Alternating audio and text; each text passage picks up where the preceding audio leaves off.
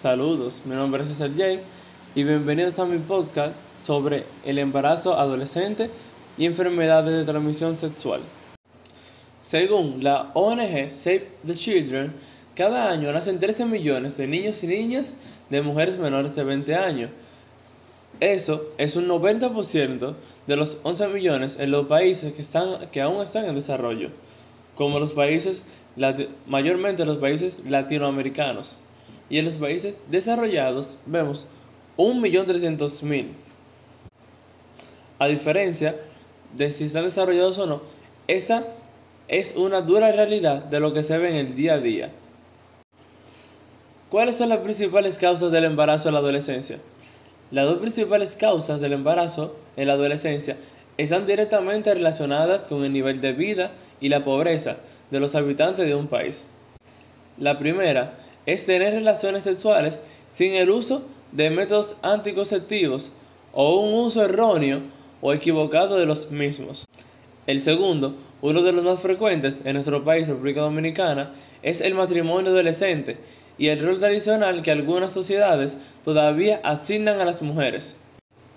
Los países latinoamericanos, como Nicaragua, República Dominicana, Guatemala, Honduras o Venezuela, mantienen altas cifras que superan el 10% de mujeres embarazadas en la adolescencia.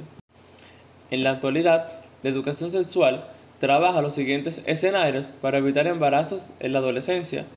La primera, advierte los peligros del consumo de drogas y bebidas alcohólicas en sí mismo y de, y de sus consecuencias como deshibición, falta de reflexibilidad, impulsibilidad, entre otras.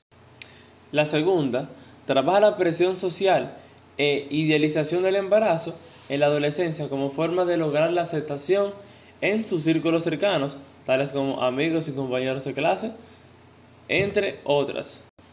La tercera, y la más importante, trabaja lo que es la falta de información y difícil acceso a una buena educación sexual, así como desatención o rechazo de los padres para hablar de estos temas de una forma abierta y natural con sus hijos. ¿Cuáles son las consecuencias? Las consecuencias son los embarazos precoces. Mientras más joven es la madre, más peligroso es el embarazo.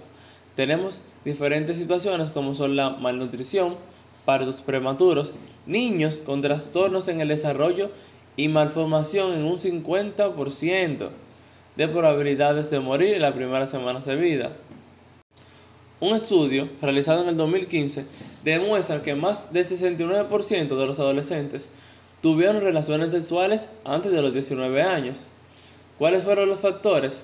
Presión de los pares, poco acceso a métodos anticonceptivos y desinformación.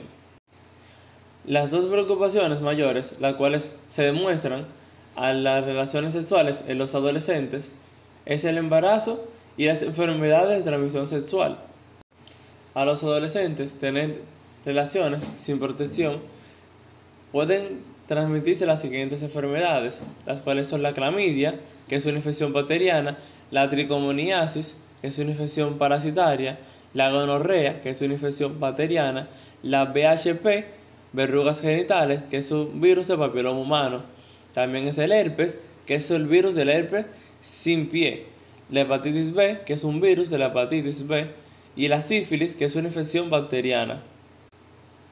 Espero que les haya gustado mi podcast sobre el embarazo la adolescencia y las enfermedades de transmisión sexual.